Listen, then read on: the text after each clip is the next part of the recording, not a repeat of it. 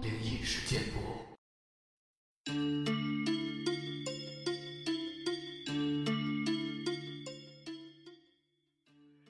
嗨，你好，欢迎来到今天的奇闻事件部，我是主播莫大人。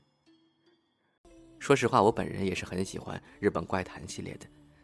今天呢，再分享其中几个故事。首先呢，说一个书桌上的涂鸦，都是一些日本网友分享的经历。这是我高三时发生的事儿，在我们高中那一带，常常可以看到野猫。相信我们朋友身边也会经常看到一些野猫的。当时临近大学入学考，我放学后常常会在图书馆上自习。某天我念书念累了，就在图书馆的书桌上画了一只装在纸箱里的小猫，并且灵光一闪的在底下写了一行小字：“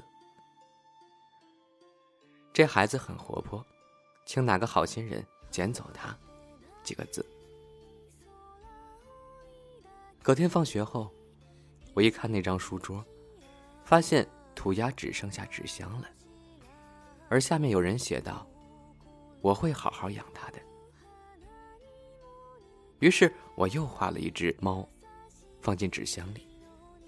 这次写：“这孩子很温顺，请哪个好心人捡走它。”这年头，还有人会回书桌上的涂鸦，也是够扯的。青春这东西的力量还真是惊人。隔天，我发现了猫的尸体，他被丢在学校附近的空地，血吐的到处都是。当天放学后，那书桌上的涂鸦，又是只剩下纸箱了。并留有一行小字：“我会好好养它的。”这样的讯息。我则一样又画了一只猫，这次则写着：“这孩子有点调皮，请哪个好心人捡走它。”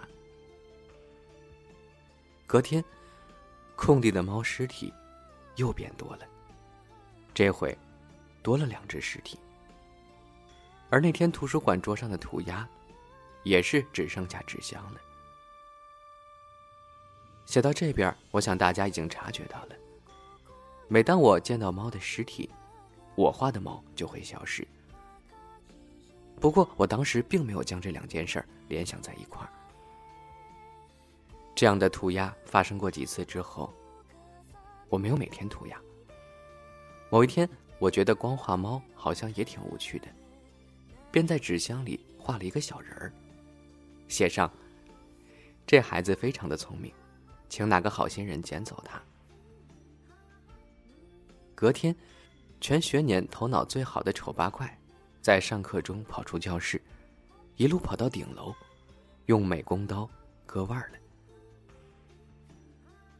那位学生后来被送到医院去，而且是有铁栅栏的那种。据说后来住院了一阵子。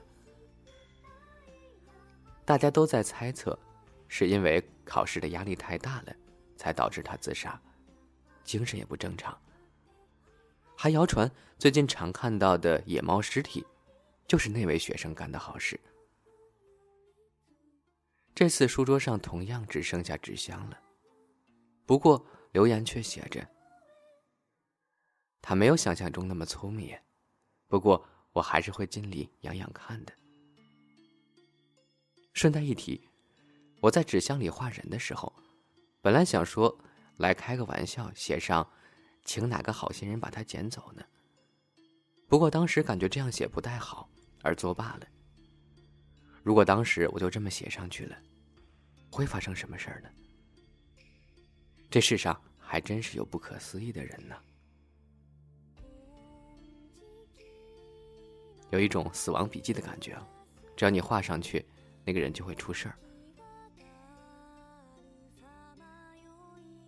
再讲一个，这是从住在千叶县的 K 小姐那儿听来的故事。有天晚上，K 小姐因为肚子有点饿，决定去便利店买点零食吃。虽然对于减肥跟美容来说，在晚上摄取糖分根本是天敌，但那天真的是无论如何都想吃点东西。离家最近的便利店，走路要大约十五分钟。这样刚好可以把等等要吃进去的热量消耗掉，真是太好了。K 小姐一边这么思量着，一边走到了便利商店。这时，他注意到了站在便利店店门口一个很诡异的男子。那个人并没有在划手机或是抽烟之类的。就只是什么都没做的，站在店门口，四处张望，一直快速转动自己的头和眼睛的样子，非常明显。他是个很可疑的人，这令 K 小姐感到非常的不舒服。决定不要跟他对眼，就这样默默的溜进店里。这时，他听到一个声音：“现在几点了？” K 小姐被那个可疑男子搭话了。突然被搭话，让 K 小姐着实吓了一跳。什么话都没说，就这样停下了步伐。这时，可疑的男子又再次开口：“现在几点了？”K 小姐没办法，只好看了看手机。八呃，八点二十。跟男子说完现在的时间，听到答复后，男子并没有道谢，而是再次回到旁边，继续开始东张西望起来。K 小姐就这样重振了精神，走进了便利店中。在挑选零食的过程中，K 小姐不知不觉的开始思考起这个可疑男子的行动。为什么那个男的要特地跟一个从没见过面的陌生人问时间呢？难道是他要在这间便利店跟谁会合吗？大概是因为身上没有时间能看，才会问我，也说不定呢。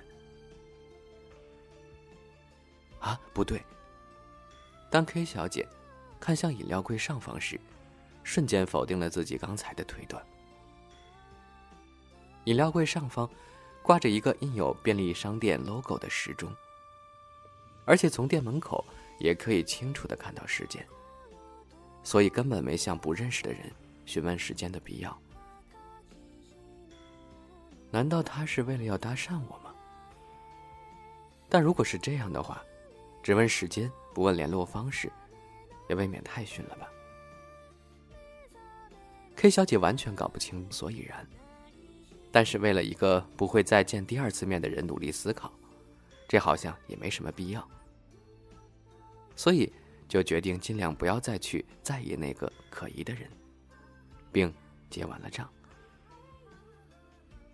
准备要回家时，发现那个男子还站在店门口。从刚刚到现在已经过去十分钟有了吧，而那个人依旧在门口东张西望呢。如果就这样慢慢走出去的话，可能又不得不跟那个让人不舒服的人对话了。想到这里，K 小姐在自动门一打开的瞬间，就立刻快速通过，想尽快远离这个可疑的人。果然不出所料，在经过可疑男子身旁时，又再一次被问了时间。K 小姐这次直接无视男子离开了。如果是要看时间的话，看便利店的时钟不就好了吗？如果要搭讪的话，就找别人吧。我真的不想再跟那个人扯上什么关系了。一边这么想着，一边走在回家的路上。不知道为什么，总觉得背后有点违和感，好像除了自己的脚步声之外，还有别人的脚步。该不会是追过来了吧？K 小姐连脚步都不敢停的，转头向后一看。不可置信的是，那男子真的跟了上来。那男人一边小声的不知道在嘀咕什么，一边快速的朝 K 小姐的方向追了过来。现在几点了？现在几点了？现在几点了？现在几点了？现在几点了？果然，又是刚刚一样的问题。K 小姐近乎崩溃了，她拼命的跑，想努力甩掉这个可疑的人，但却怎么都甩不掉。如果再这样下去，让他跟着我回家的话，就会被他知道住址了。现在几点了？现在几点了？现在几点了？那个男子还是不停的嘀咕，一边嘀咕一边追了上来。K 小姐这时灵光一现，边跑边确认了时间，并转头对着身后的男子大喊：“九点钟了！”这时，男子突然停下了脚步，就这样，朝着原来的方向走了回去。K 小姐放下心来，准备回家时，看了一眼被路灯照耀的男子，突然注意到男子的手中有个东西正在闪闪发光。K 小姐吓得心脏都要漏了一拍。男子手中握了一把，将刀片向外推到极限的美工刀。这个故事真的吓到我了。我觉得可能是遇到了一个精神有问题的人吧。说实话，我曾经在路上逛街的时候也遇到过。我记得有一次和朋友过一个斑马线，当时走在正中间的时候，旁边擦肩而过的大叔突然骂了我一句，而且骂的特别难听。我当时就想转头要跟他对骂，这时候被我的朋友拦住了。接着我才发现，他不仅骂我一个人。只要是和他迎面走过的人，他都会骂上一句脏话。我想这应该是一个精神失常的老人吧。真的很庆幸当时朋友拦住了我，没有跟他发生冲突，不然后果不堪设想，有可能会受到他的伤害。而且最可怕的是，他就算是伤害了我，也不会负法律责任的。所以大家还是要远离这种人。节目的最后呢，再来分享一个我们听众朋友投稿的故事。这位朋友叫做星河，来自莫大人的微信公众账号。他说：“你好，我从初二就听你们节目了，现在都高三了。今天呢，说一个我的故事。那是三年级的夏天，当时被妈妈放在老家过夏天。那个暑假，我在老家还有几个小伙伴，因为天气炎热。”我们就去了秘密基地。说实话，这种秘密基地我小时候也有，最喜欢这种故事了。这里提示一下，秘密基地呢是两栋房子并列着，而它们中间呢有一个过道，像巷子一样的地方，而且那里夏天很凉快。于是我们搬了几条长凳，躺在过道里乘凉。当时我靠在最左边靠墙的位置。左边的房子原本是墙的位置，开了一扇铁门，铁门是镂空的，铁门里面是一条悠长的长廊，还特别的黑。我当时就把凳子放在离这个铁门大概二十厘米远的地方。我的头本来是朝向小伙伴的，后来我也不知道是怎么回事。突然就想转头，然后就面对铁门了。前方高能，我看到在那个长廊里，有一个长头发、穿着红色长裙的，身上还湿漉漉的女生，飘了过来。你没听错，就是飘的形式。眼看着她就要飘到我脸上了，我吓得拔腿就跑，还不忘说了声。有鬼啊！那些小伙伴们听见了，也跟着我一股脑的往外跑。我们瞬间跑到太阳底下，大马路上，才停止了逃跑。我们中间有一个十分冷静的小伙伴，就问我：“什么鬼啊？长什么样子？”别吓我们。我就把我刚刚看到的一五一十的告诉了他。他的表情十分惊恐。他说：“这个人我见过。她不就是前几天我们这儿水库上溺死的小女孩吗？”这里声明一下，我不知道我老家水库溺死过人。